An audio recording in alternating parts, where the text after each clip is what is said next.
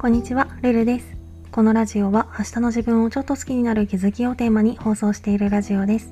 私なりの心地よい暮らしのコツや日常での気づきをお話ししています。もしよろしければフォロー、コメントなどお待ちしております。ということで今回は嫌なことが続く時の心の保ち方っていうテーマでお話ししたいと思います。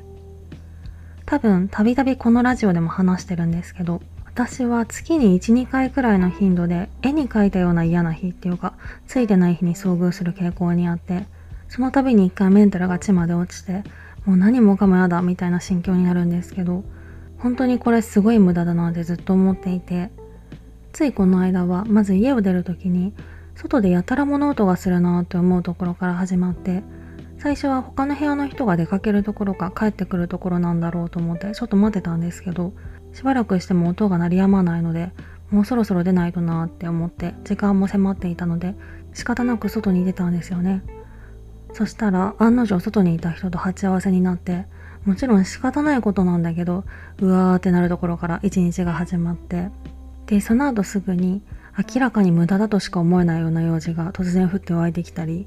電車で隣になった人がみんなことごとく腕をバンバンこっちに当ててきたりあとはやたら寄りかかってくる人だったりして地味にダメージを与えてくる人だったり。挙句の果てには着てた服が突然ありえないほつれ方をしてあの日はニットのパーカーを着てたんですけど一瞬でフード取れそうになっていやこんなことあるって。これは一瞬回って面白くなってしまったんですけどとにかくこういうちょっとした嫌なことが偶然にも重なったことでああもう嫌だみたいな気分になって結果私は帰りにマックで食べたいもの全部買って家でイライラしながら暴食してでやることは全部放棄してありえない速さで寝るみたいなそういう一日を過ごしてしまったんですけど本当こういう過ごし方をすると自己嫌悪感が半端じゃないのでこういう機会はできるだけ減らさないとなーって改めて思いました。多分私に足りないのは長期的な視点と冷静さで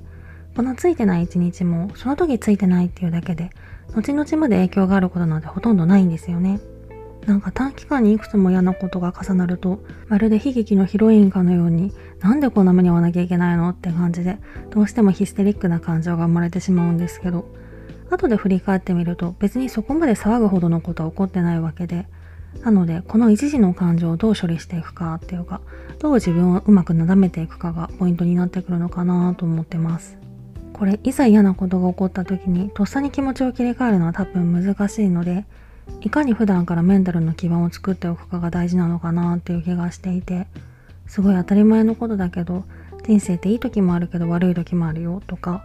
ずっといいことが続くわけなくないみたいな感じでマインドセット的なことをしておくといざちょっとついてないことが続いた時も今多分ちょっと落ちる時期が来たんだなでもしばらくしたら多分また上がるから大丈夫だなって思えるのかななんて思ってるところです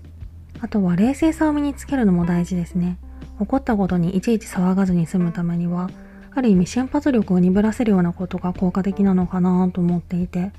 何かもやっとするようなことが起こった時に何これムカつくってすぐ反応するんじゃなくてあえてモヤモヤさせたままにしておくっていうか抱いている感情に色をつけるスピードを遅らせるといいのかなとも思いました。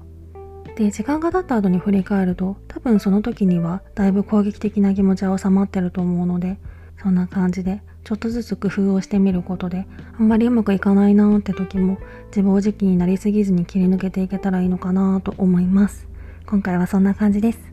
レターでの質問感想も絶賛募集中ですので是非お気軽にいただけたら嬉しいです。